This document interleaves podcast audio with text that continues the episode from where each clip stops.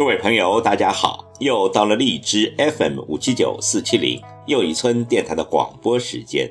今晚要为您诵读的是网络文坛。不生气，你就赢了。生活中总会有人对你说三道四，总会有人对你指手画脚。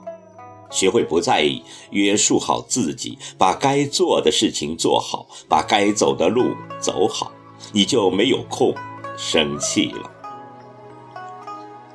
把用来生气的时间去做有意义的事，充实自己的事，强大自己的事。回头再看，生气的都是小事。请听网络文坛，不生气。你就赢了。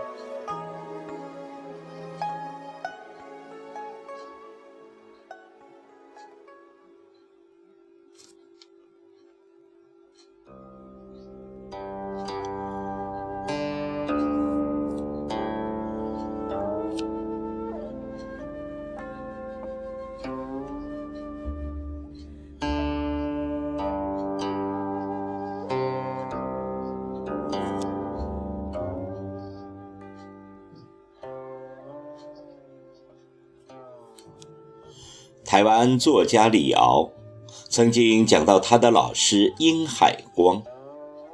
有一次，殷海光在家里吃饭，忽然想到某个政敌的种种行径，不由得怒火万丈，气得连饭都吃不下。殷海光是个自由的斗士，看到不平事就气不打一处来。后来不幸。的胃癌去世了。诱发胃癌的原因很多，心情郁闷是最重要的原因之一。殷海光只活到四十九岁，而使他天天生气的政敌却活到了八十九岁。殷海光没有打到敌人，先把自己打倒了，他输了，输在。生气。李敖从中得到的教训是：无论在生活中遇到任何事情，我都不生气。我跟你斗着玩，我赢你，活过你。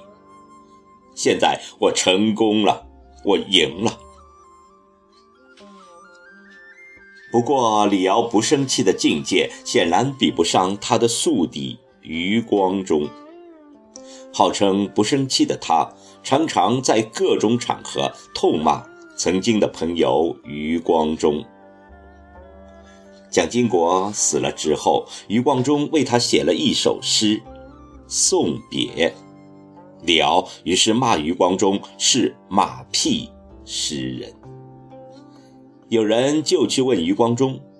李敖天天找你茬，你从不回应，这是为什么呀？余光中回答：“天天骂我，说明他生活中不能没有我；而我不搭理，证明我的生活中可以没有他。你看，不仅不生气，还能幽默的对待。”面对别人的指责，不要轻易的动怒，这既是做人的修养，也是高明的处世智慧。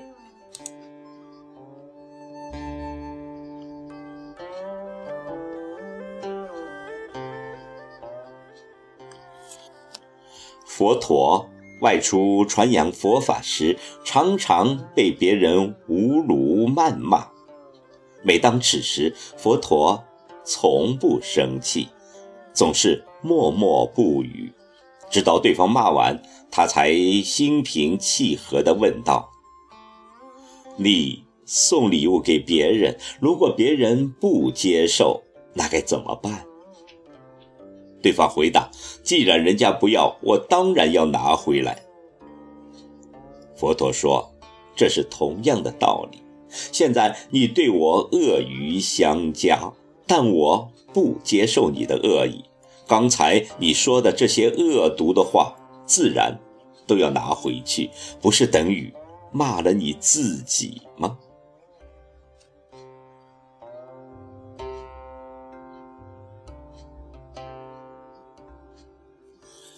古时候有一个叫艾地巴的人，他一生气就跑回家去，然后绕着自己的房子和土地跑三圈。后来他的房子越来越大，土地也越来越多，而一生气时，他仍要绕着房子和土地跑三圈，哪哪怕累得气喘吁吁，汗流浃背。孙子问。阿公，你生气时就绕着房子和土地跑，这里面有什么秘密？艾蒂巴对孙子说：“年轻时一和人吵架争论，生气时我就绕着自己的房子和土地跑三圈。我边跑边想，自己的房子这么小，土地这么少，哪有时间和精力去和别人生气呢？”一想到这里，我的气就消了，也有更多的时间和精力来工作和学习了。孙子又问：“阿公，成了富人后，你为什么还要绕着房子和土地跑呢？”艾迪巴笑着说：“边跑我就边想啊，我的房子这么大，土地这么多，又何必？”和人计较呢？一想到这里，我的气也就消了。